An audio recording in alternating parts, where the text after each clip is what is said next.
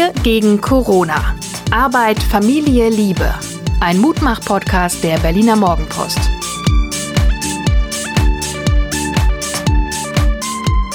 Hallo und herzlich willkommen zum Mutmach-Podcast der Berliner Morgenpost.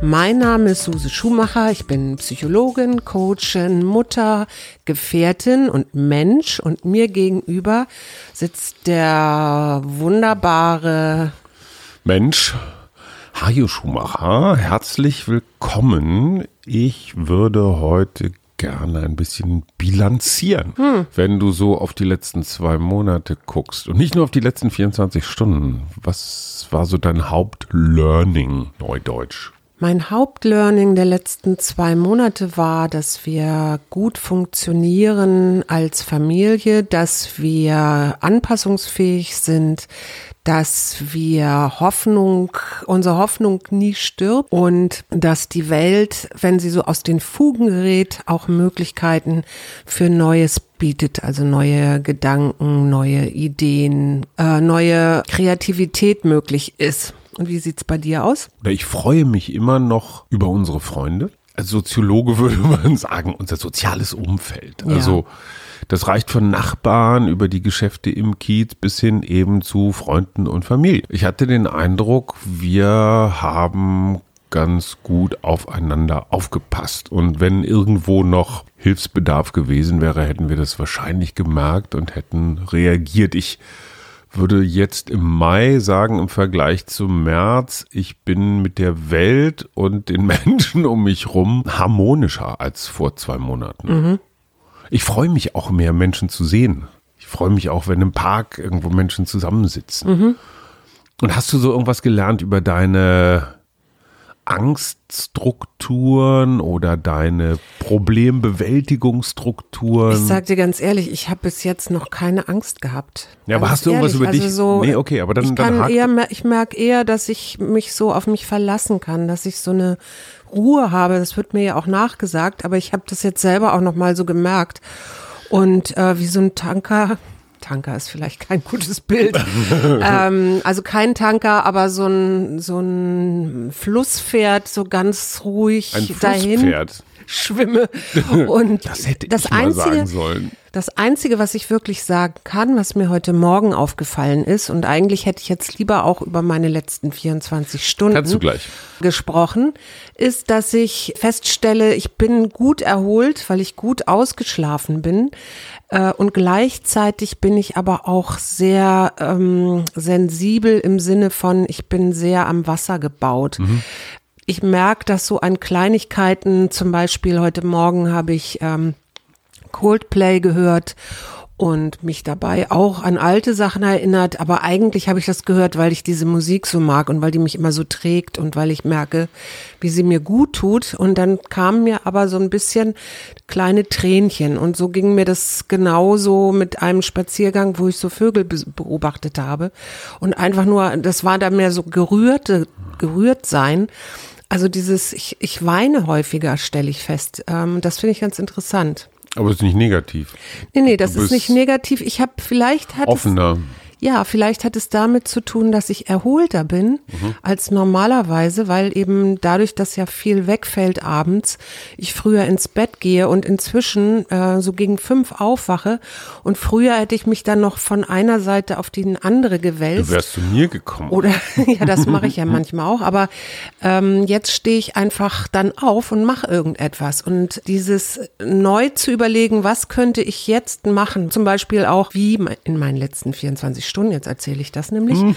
dass ich einfach mal morgens rausgegangen bin und zwar an die ganze Stadt schlief noch, ich glaube es war sechs, halb sieben und ich bin so durch diese ruhigen Straßen gelaufen und habe mir die ähm, natürlich wieder die Natur angeguckt, klar wie immer. Und dann kam ein junger Vater zu dem Bäcker, der gerade aufgemacht hatte. Und ich fand so schön, der trug sein Kind vorne so an der Brust, im Maxi-Cosi nicht, sondern im Snuggly. Dann beim Bäcker erst Brötchen gekauft und dann beim Blumenladen, der auch schon auf hatte, Blumen für seine Frau. Weißt Habe ich ja jetzt einfach nicht. behauptet.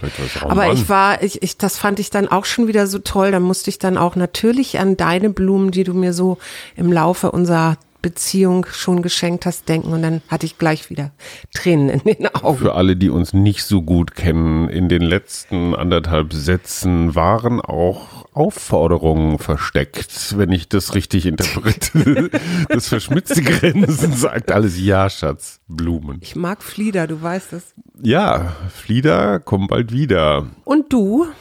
Und ich, ich bekam von unserer lieben Freundin Tina eine lobende Sprachnachricht, dass sie sich nämlich unser Motto oder dein Motto vor allem, ich glaube, das war schon vorletzte Woche. Du hast montags das Motto ausgegeben, Sachen gebacken kriegen, genau. fertig werden. Ja. Und das hat sich wirklich nochmal in ihrem, aber interessanterweise auch in meinem Kopf festgesetzt. Und ich bin, ich würde sagen, so eine Art Teilprokrastinierer. Also ich prokrastiniere nicht alles, aber was ich prokrastiniere, das dann wirklich hart. Zum Beispiel Korrespondenz. Ich habe den Ehrgeiz, jeden Leserbrief, jede Leserzuschrift, was immer uns erreicht, persönlich zu beantworten. Und zwar nicht mit so einem Standardschreiben, so vielen Dank, äh, alle Jute, mhm. Sondern zumindest mal so kurz drauf einzugehen. Und es liegen noch drei etwas herausforderndere Zuschriften da. Sind die für uns beide? Also für den mm, Podcast? Nee, die sind im Wesentlichen für mich. Eine hat vier Seiten, sehr zittrige Handschrift und Absender ein Seniorenheim irgendwo im Norden. Mhm. Und das sind erfahrungsgemäß, das ist meine Fanbase vom Hamburger Abendblatt. Ich habe einen unfassbaren Schlag bei Damen 80 plus. Mhm. Ja, aber du ich, ich finde, ich freue mich darüber. du bist so böse. wie, man, wie man so viel Boshaftigkeit hinter einem arglosen Lächeln verstecken kann, das ist schon gut. Ah, ich, ich weiß in etwa, was drinsteht. Das ist natürlich total ungerecht diesem wunderbaren Brief gegenüber. Da hat sich jemand die Mühe gemacht, hingesetzt, auf liniertes Papier mit Füller was geschrieben und ich Stiesel sage einfach, ich weiß schon, was drinsteht. Das habe ich geschoben. Ich werde es aber heute vom Tisch bringen. Ne? Mhm. Also ich will so Desk, es gibt doch diese, wie heißt die Clean Desk Policy. Also wann immer du vom Schreibtisch aufstehst, muss ja komplett blitzeblank, da darf nichts liegen, kein Stift, kein gar nichts. Da habe ich noch nie was von gehört. Nein? Clean Nein. Desk Policy gibt es in manchen Unternehmen tatsächlich. Das heißt, die Mitarbeiter sind angehalten. Das wird erst dann spannend, wenn du keine Schubladen hast. Oder wenn du deinen äh, Arbeitsplatz ständig wechselst. Ne? Es gibt ja, doch auch Unternehmen, natürlich, klar. da setzt du dich an den Platz, der gerade frei ist. So, und dann hast du einen Rollcontainer, den du dann immer je nachdem dahin schiebst.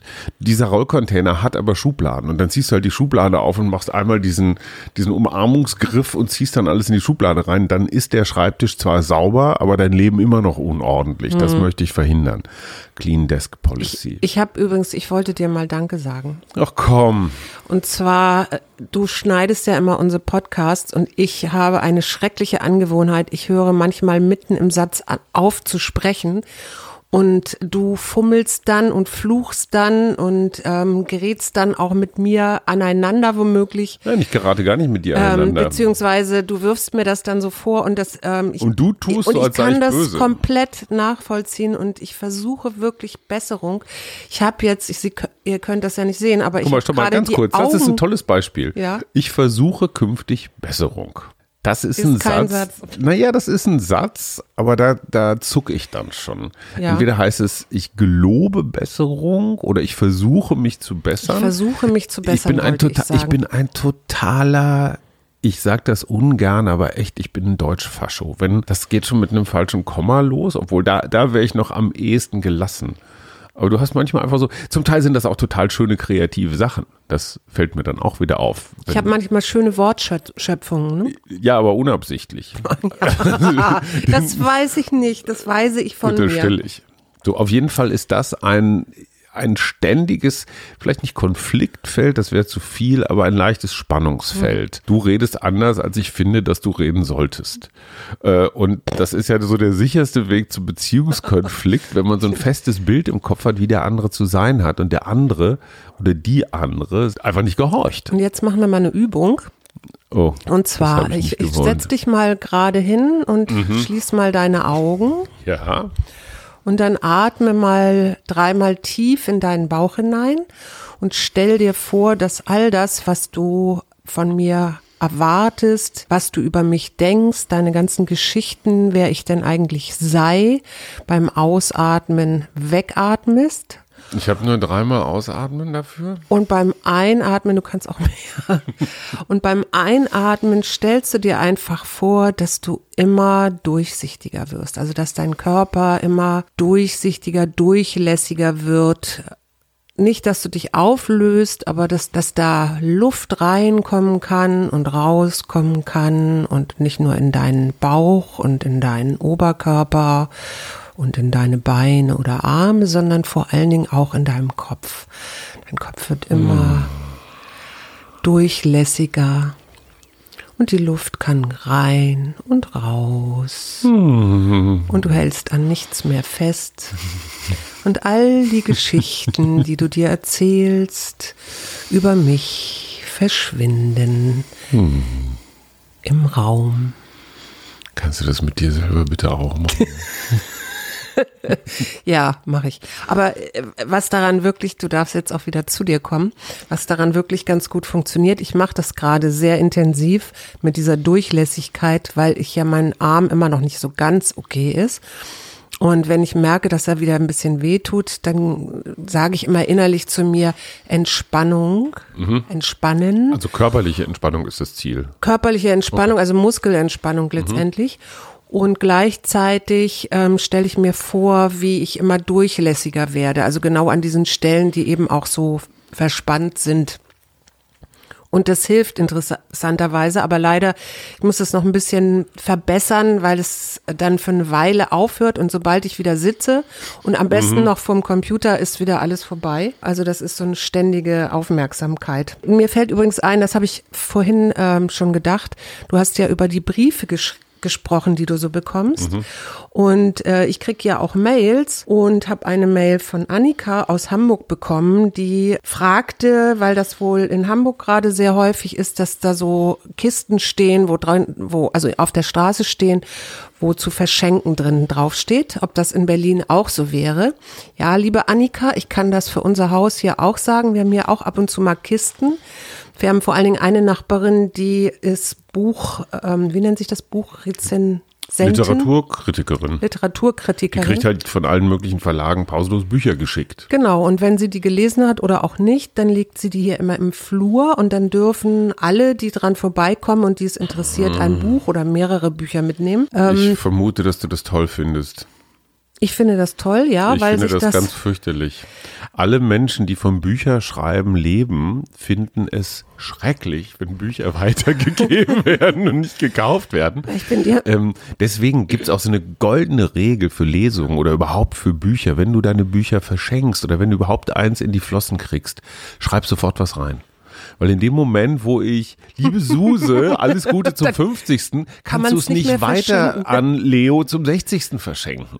Das, ja, das heißt, jedes signierte Buch ist praktisch wie eine Briefmarke, die mit einem Stempel ungültig gemacht worden ist. Ich finde ja diese Verschenkerei, Nika kommt aus Hamburg, ne? Ja. Hamburg ist eine stolze, stolze, selbst Altona ist eine stolze, reiche, äh, ehemals sogar dänische Stadt, ne? Altona ja. war mal dänisch. In Berlin ist zu verschenken ein anderes Wort für Sperrmüll. Also ja. du kannst, egal was es ist, wahrscheinlich sogar ein volles Katzenklo, kannst du auf die Straße stellen zu verschenken und interessanterweise ist es innerhalb von 30 Minuten weg. Na, ich hatte ja so da, sogar das Gefühl, einige Leute haben ihre Keller ausgeräumt. Genau. Weil du ja teilweise die Riesen, äh, da steht dann auch immer so ein Zettel dran zu mhm. verschenken. Ja. Dann hast du Matratzen, alte Matratzen, die kein Mensch natürlich mehr möchte. Ja, und die Flecken alte möchte man Schränke. auch nicht erklärt haben. Also ich habe früher sogar noch mein, meine erste Wohnung mit Sperrmüllmöbeln eingerichtet. Mhm, dann trat ich in ihr Leben und habe sie gerettet aus ihrem Dann hat er alles weggeschmissen und hab ich, ich habe mein Trauma gekriegt. Nein. ich glaube, ich bin heute ein bisschen albern. Eine Frau, die sich darüber beschwert, dass Geschmack und Stil in ihr Leben kam. 30 Jahre später. nein, nein, nein, Schatz. Du bist ein undankbares Biest. Zumindest heute. Ähm, ich habe noch etwas für alle die, die einen Balkon haben, einen Garten oder gerne im Park sitzen. Der Nabu macht wieder seine Vogelzählung. Und ich habe diesmal, weil ich jedes Mal denke, wie funktioniert denn das eigentlich? Das funktioniert so, Die haben äh, Formulare, da kann man dann auch die 15 wichtigsten Gartenvögel sich angucken, wie die aussehen. Und dann musst du Strich Und dann, machen. ja.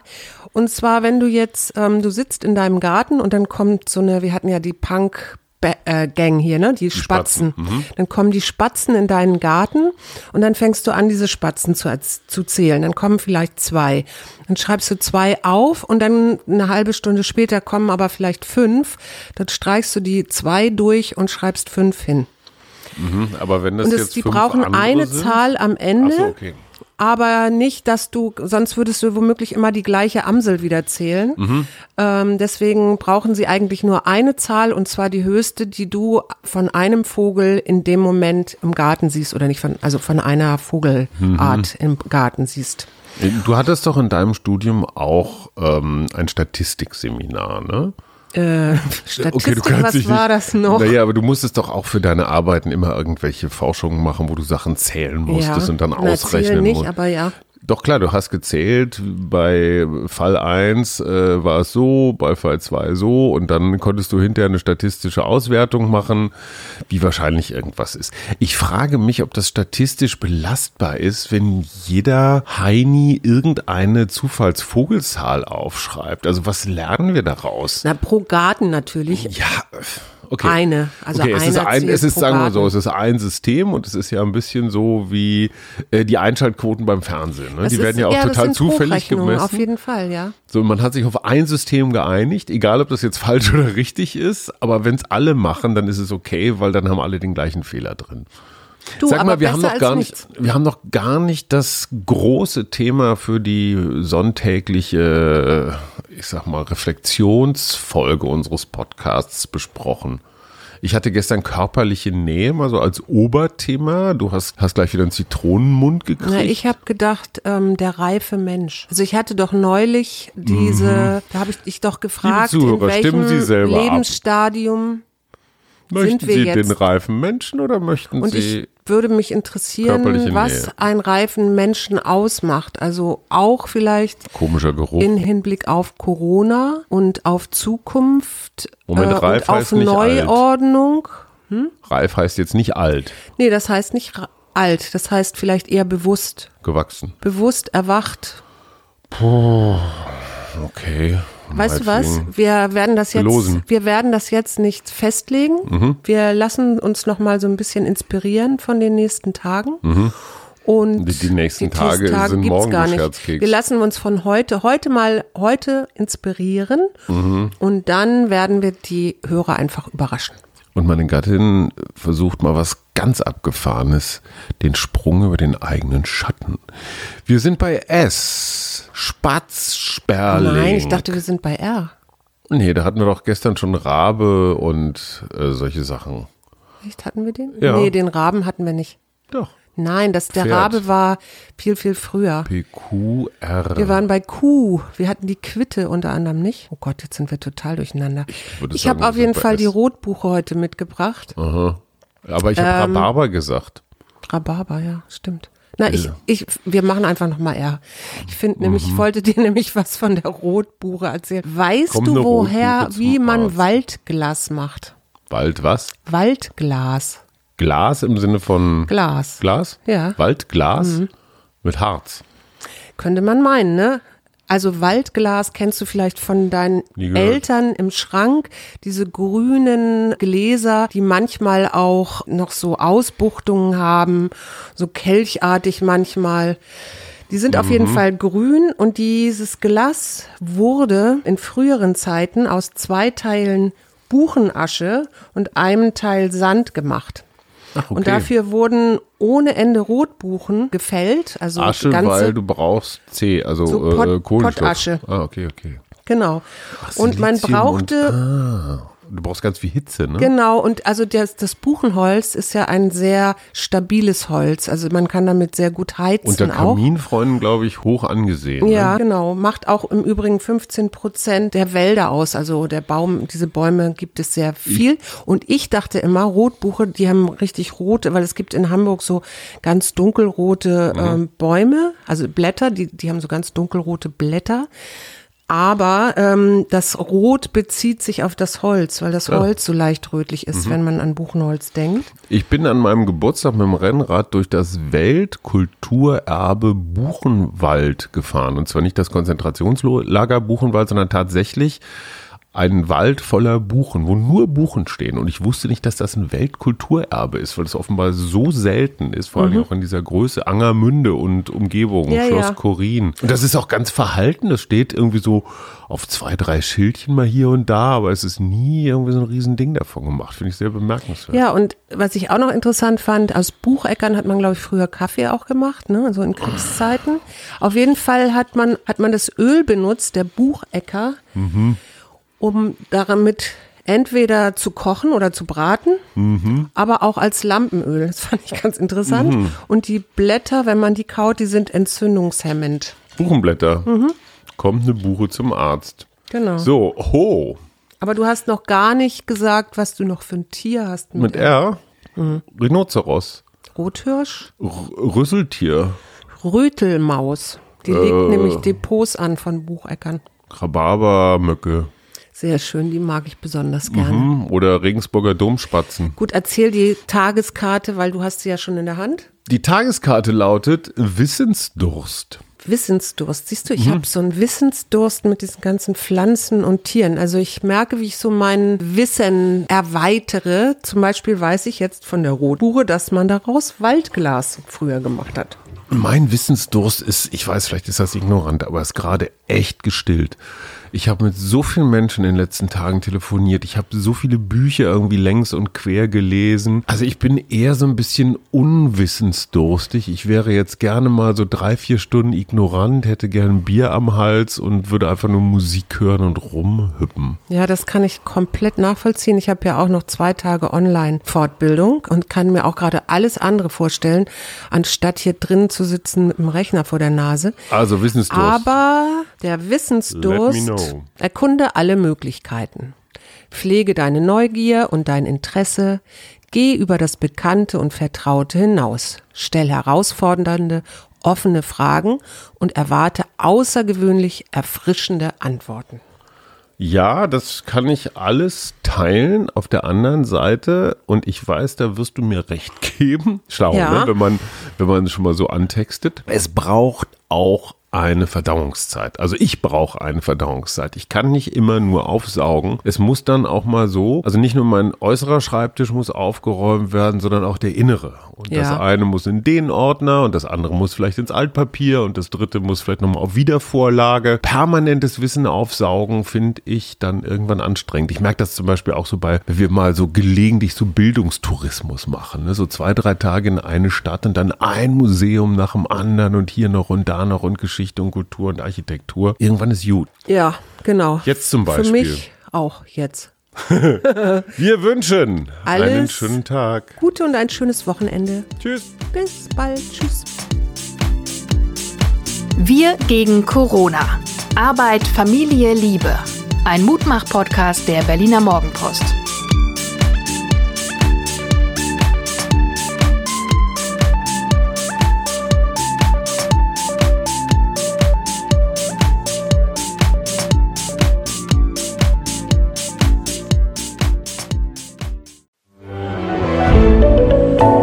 Podcast von Funke.